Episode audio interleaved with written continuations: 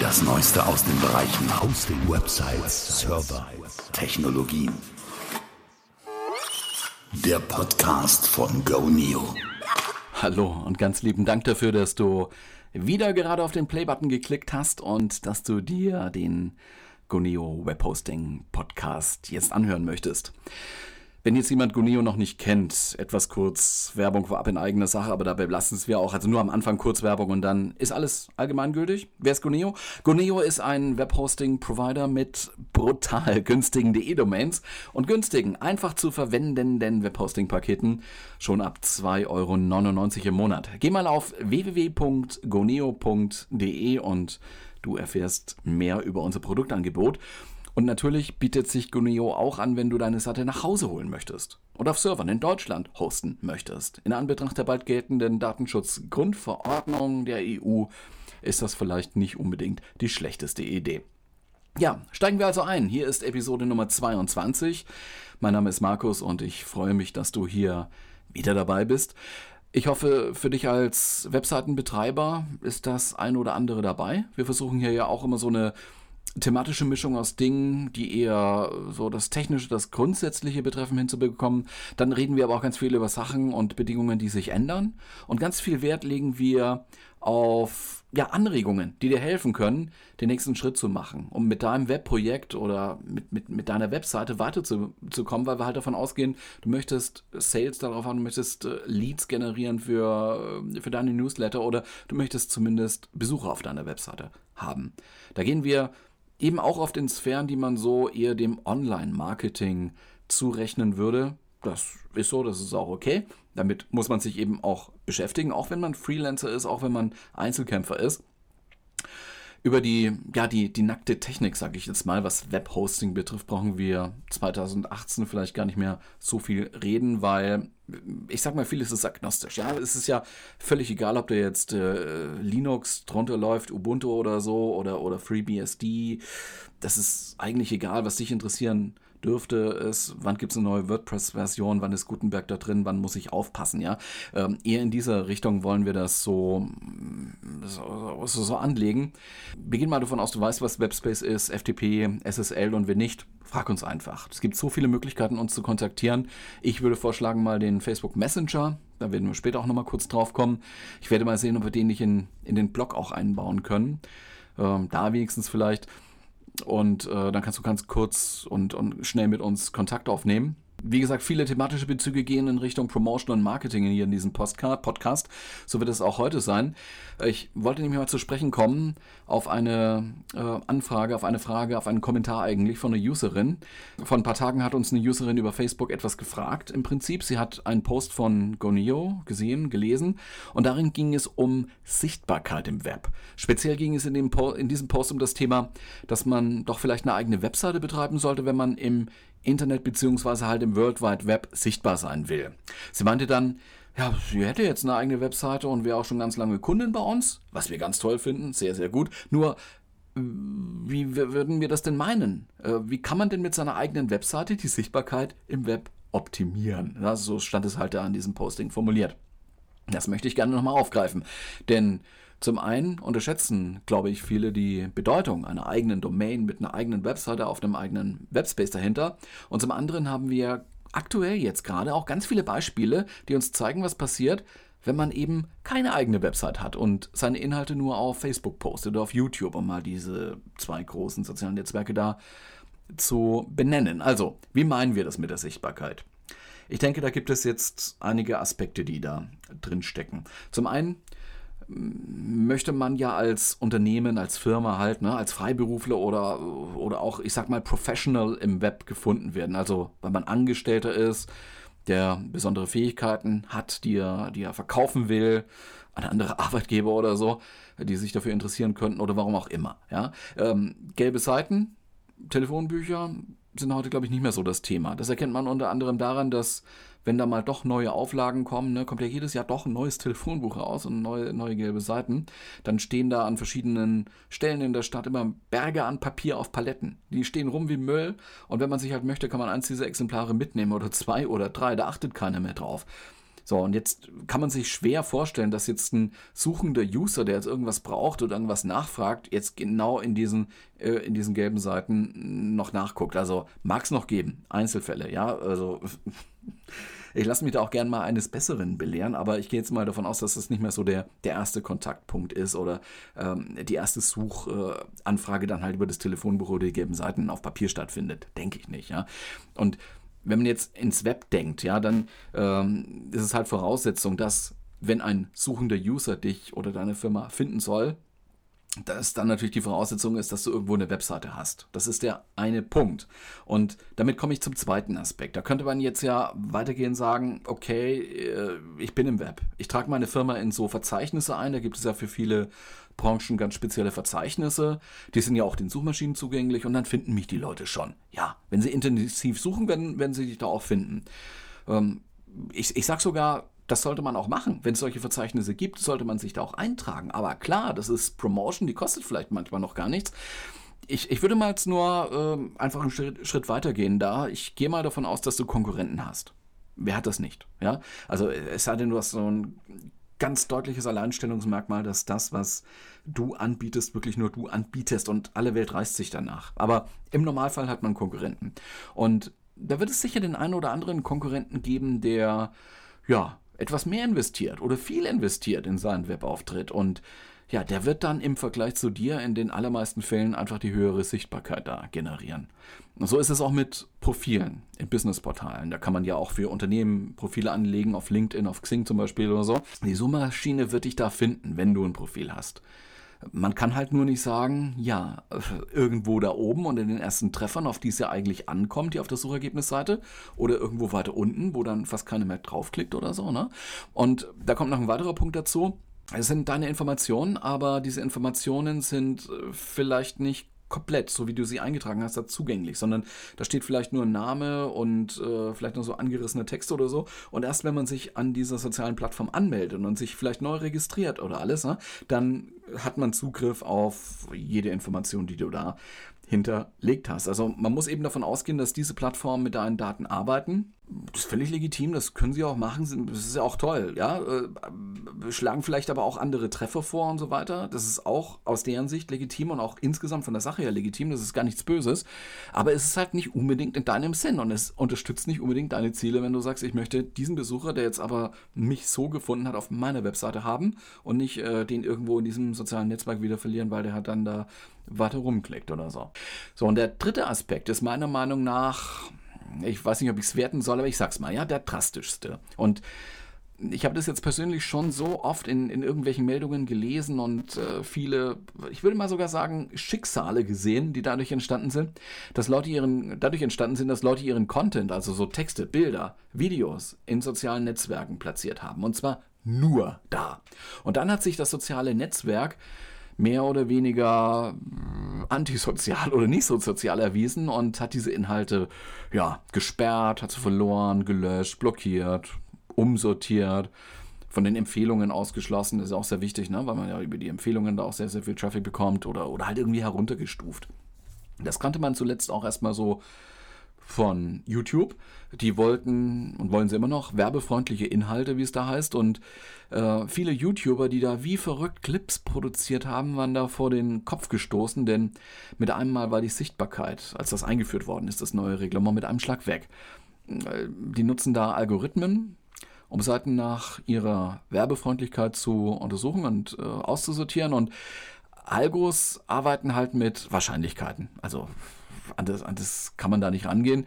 Es gibt also so falsch positiv bzw. falsch negativ Fehler, je nachdem, wie du das halt siehst. Und da kann man zwar Einspruch einlegen, wenn man davon betroffen ist und wenn man Glück hat, schaut sich das dann noch mal jemand an, wenn man das begründet. Ja, ich mache das aber so und so und habe das so und so gedacht, aber ein Anspruch darauf, auf einen Anspruch auf Bearbeitung und auf, auf eine andere Entscheidung hat man halt auch nicht. Ne? Also das ist keinesfalls halt sicher, dass man da auch in diese, in diese Beschwerderunde dann weiterkommt. Und es ist vorgekommen, dass die Leute einfach eben dadurch ihre Einnahmen verloren haben, weil sie halt Dinge auch in ihren Videos gehabt haben, die YouTube jetzt als äh, nicht mehr erwünscht eingestuft hat. So, also wie funktioniert das Ganze? Das sollte ich vielleicht noch kurz äh, dazu sagen. Bei YouTube ist es halt so, dass man, wenn man viele ähm, Views dieses Videos, das man da produziert und hochlädt, erzeugt und YouTube gelingt es dann Werbung davor, danach oder im Video zu schalten oder ähm, in den Rändern außenrum, dass man äh, durch diese Werbeeinnahmen mitverdienen kann. Also YouTube schüttet dann an den, an den Macher, an den Creator einen Teil davon aus. Das ist toll und das haben auch viele genutzt, nur ähm, das kommt halt dann in Gefahr für denjenigen, der da Creator ist, wenn das Reglement dann geändert wird. Und da hat auch vorher keiner gefragt. Da hat auch hinterher keiner gefragt. Die machen das dann einfach, ja, weil, weil sie es können. Das ist ihr Netzwerk. Die müssen sich darum kümmern, dass sie selbst genutzt werden als Ganzes, dass die User nicht abhauen und dass natürlich dann auch ihr Geschäftsmodell funktioniert, was auch wiederum legitim ist. Ja. Und äh, das gilt auch für andere Netzwerke. Das ist jetzt nur ein illustriertes Beispiel gewesen, sage ich mal, aber es gilt für alle anderen Netzwerke genauso. Die funktionieren ja doch dann, was das betrifft, ähnlich. Und in Deutschland gilt jetzt ja auch das Netzwerkdurchsetzungsgesetz, abgekürzt NetzDG. Das ist auch relativ neu, äh, ist erst in Kraft getreten, jetzt zum Januar 2018 und es wirkt, um es mal neutral auszudrücken. Es gibt viele Diskussionen jetzt schon drüber. Es passiert wohl, dass ähm, ja, vielleicht weil viele tausend Mitarbeiter dann neu eingestellt worden sind und trainiert werden bei den Anbietern, dass er gerne mal etwas schneller als langsamer gelöscht wird. Ja, also beim schon kleineren Verdacht wird dann gesagt, okay, jetzt blockieren wir die Inhalte, weil sie gegen Standards verstoßen oder weil sonst irgendwas damit ist. Ja, das hat Tweets von Politikern getroffen und je nach politischer Sichtweise oder Standpunkt kann man jetzt sagen, ja, die richtigen oder eben nicht die richtigen. Dann hat es aber auch ein Satire-Magazin getroffen, da gilt das eben, was den politischen Standpunkt betrifft, genau umgekehrt. Und äh, ja, jetzt erst in dieser Woche sind die Posts von einer Street Art Künstlerin, die sich Barbara nennt, äh, betroffen gewesen. Das ist eine anonyme Künstlerin, ich nehme mal an aus Berlin, ja, sie, was macht sie? Sie macht so, so Straßenschilder und Hinweisschilder, nimmt sie ins Visier fotografisch, verfremdet die ein wenig, also macht was dazu, streicht was weg, hängt was drüber oder so. Hat also in mehreren Fällen da jetzt was zu solchen Schildern hinzugefügt. Ein Bikini, glaube ich, war das mal, oder hat was abgedeckt und dann gibt es halt einen anderen Sinn, das ist lustig, fotografiert das dann und stellt das online. Eben zu diesem einen sozialen Netzwerk. Und ja, sie hat es dann eben auch mit dieser Löschaktion zu tun bekommen und hat dann einen Hinweis in ihrer Inbox gefunden, dass sie gegen irgendwelche Regeln verstoßen hätte, gegen diese Standards, die die sozialen Netzwerke halt für sich definieren können. Besonders spezifisch sind die Begründungen wohl nicht gewesen. Das ist in diesen Fällen auch sehr, sehr selten, weil das halt Automatiktexte sind. Die werden dann automatisch versendet. Da steht dann vielleicht auch drohend mit dabei, dass wenn das jetzt nochmal vorkommt und ein einzelner Post gesperrt wird und werden muss, dass vielleicht dann auch der ganze Account gesperrt wird. Daher sagen wir als Goneo und eben auch als Webhoster, Leute, bitte platziert doch eure Inhalte, für die ihr arbeitet, in die ihr investiert habt. Ihr habt euch einen Kopf gemacht für diese Inhalte, ihr habt Zeit investiert. Publiziert sie auf einem eigenen Webspace, bei uns oder von mir aus auch woanders. Aber verlasst euch bitte nicht auf die sozialen Plattformen und Communities, dass das, auch wenn ihr jetzt äh, so, so, Sichtbarkeit habt, dass das immer so weitergeht. Das kann ganz schnell zu Ende sein, denn diese Communities können A, verschwinden, hier MySpace, da ist es passiert, auch wenn das jetzt schon ein bisschen her ist und man das schnell vergisst, ja.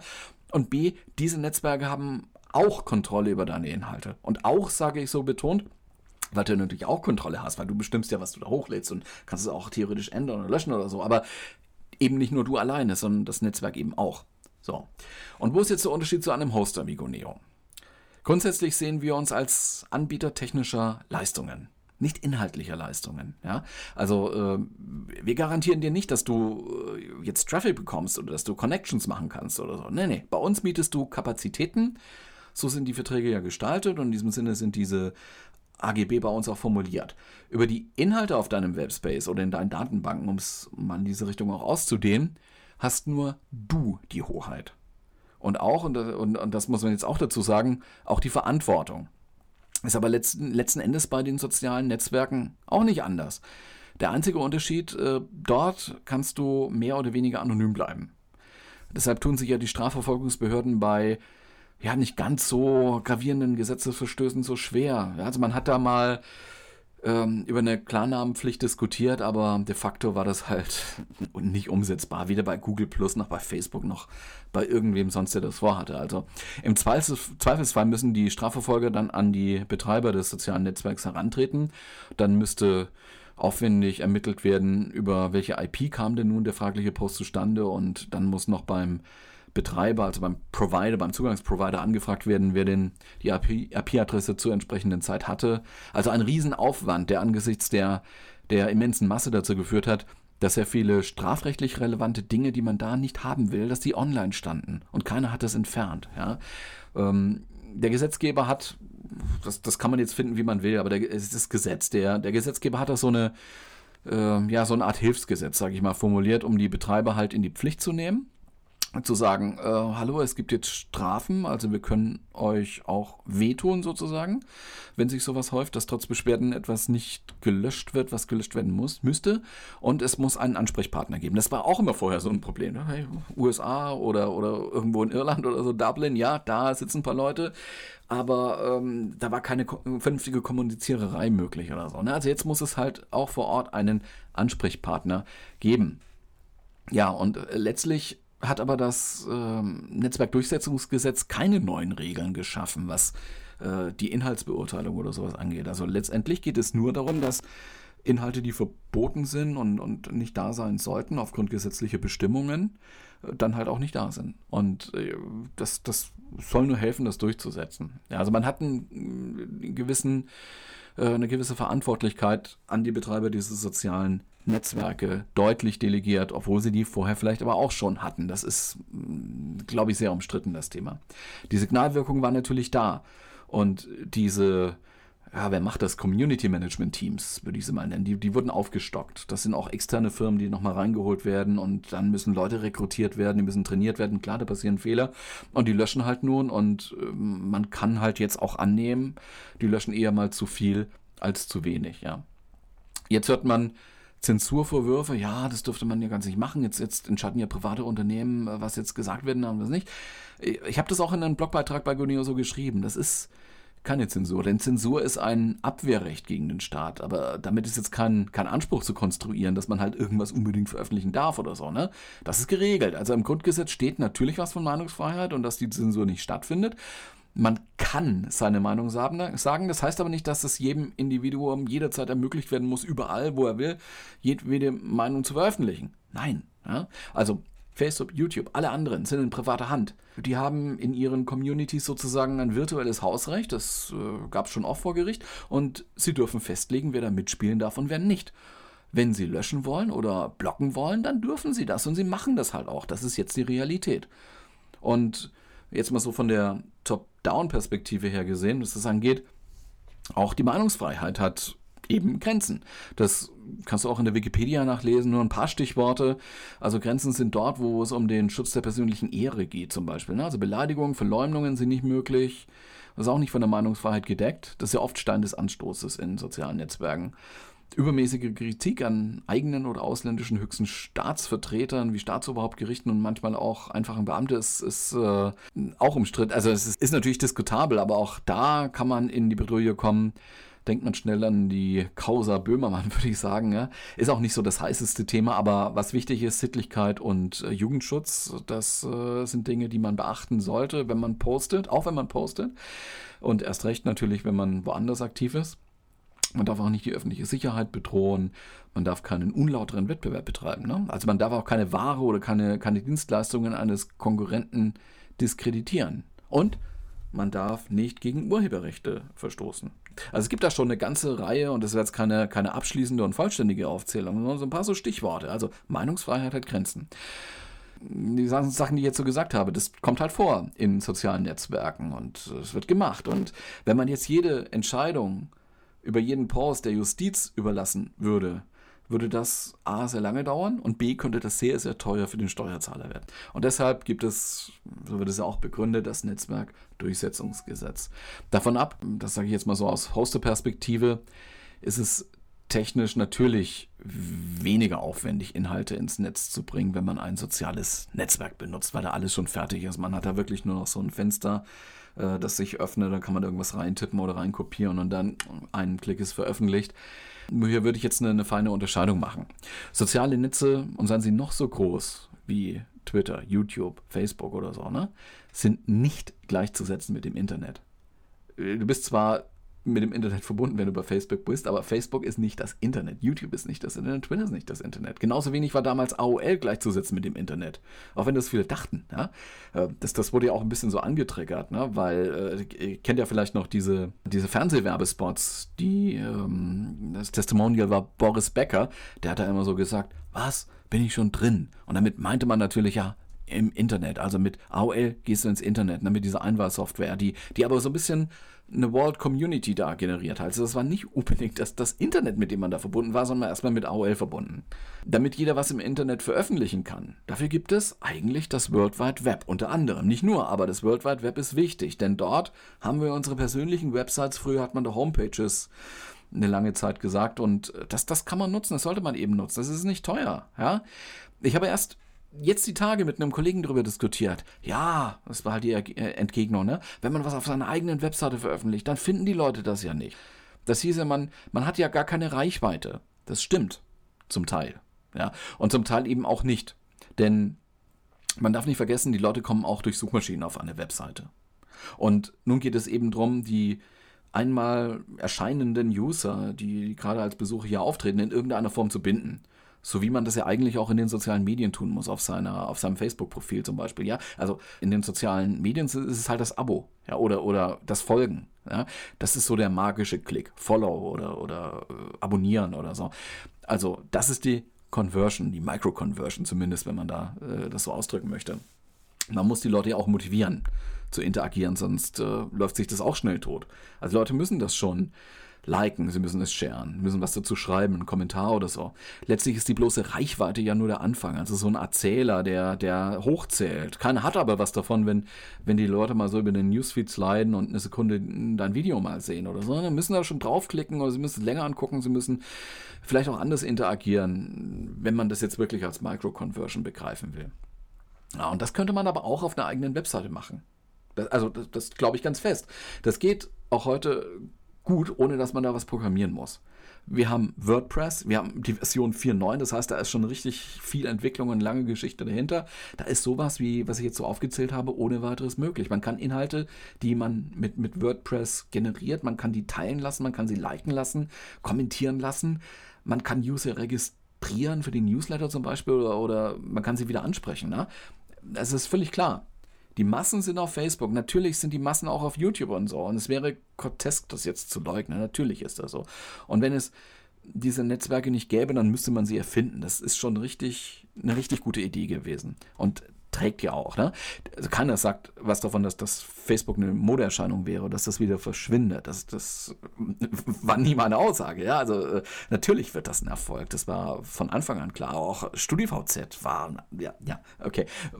Kommen jetzt ein bisschen in andere, in eine andere Diskussion. Also ich, mir geht es nur um diese Vernetzung. Diese Vernetzung hat schon Magie, das stimmt. Aber wie wir jetzt angesichts der Notwendigkeit für ein, ein Netzdurchsetzungsgesetz ja sehen, es hat halt auch Schattenseiten mit all der Hass, die Beschimpfungen, Drohungen, Verleugnen und so weiter. Ja, ja das, was, was heißt das jetzt für uns als Webseitenbetreiber? Man braucht schon eine Strategie. Man will man will die Netzwerke ja auch nutzen. Ist auch toll. Wir haben auch immer empfohlen, promotet eure Inhalte auf YouTube, auf Facebook, Twitter, LinkedIn, Xing, wo auch immer aber shiftet, und das sollte der Versuch sein, das sollte die Strategie sein, shiftet die User auf eure Seite, macht dort die Conversion. Dort gibt es den Newsletter-Eintrag, dort wird abonniert, dort wird gekauft und was weiß ich, Kontaktdaten hinterlassen, was auch immer, ja.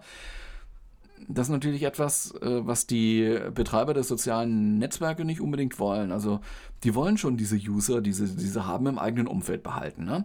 Und die haben teilweise jetzt auch damit begonnen, Posts, die eigentlich nur andere Seiten empfehlen, nicht mehr so mit Sichtbarkeit auszustatten und das ein bisschen runterzuregeln und, und massiv runterzuregeln. Das heißt, wir müssen die Strategie wohl ein bisschen anpassen. Ich habe da heute erst einen Post von Larry Kim gelesen auf LinkedIn. Der hat es genau äh, thematisiert. Also ich schreibe die URL dann mit in die Show Notes. Ähm, er hat da so, so einen Survival Guide geschrieben und sein Survival Guide für ja, die Leute, die, die dieses ähm, Prinzip halt anwenden wollten, ist im Prinzip folgendes. Ähm, auch wenn jetzt eher so Facebook-Page-Betreiber im Auge hatte als Zielgruppe, die Angst haben, dass ihre Posts nun verdrängt würden nach der Ankündigung, dass die Status-Updates von Freunden mehr Gewicht bekommen und nicht mehr so die Publisher und äh, die Pages. Also, was soll man machen? Man könnte aus der Facebook Page eine Gruppe machen. Ja, also man könnte sich so als, als Gruppe da engagieren. Man soll stärker auf Instagram sich äh, engagieren. Da geht wirklich zu, geht's wirklich zurzeit ab wie Hölle. Das ist, ist wirklich so. Also die Wachstumsraten müssen da enorm sein.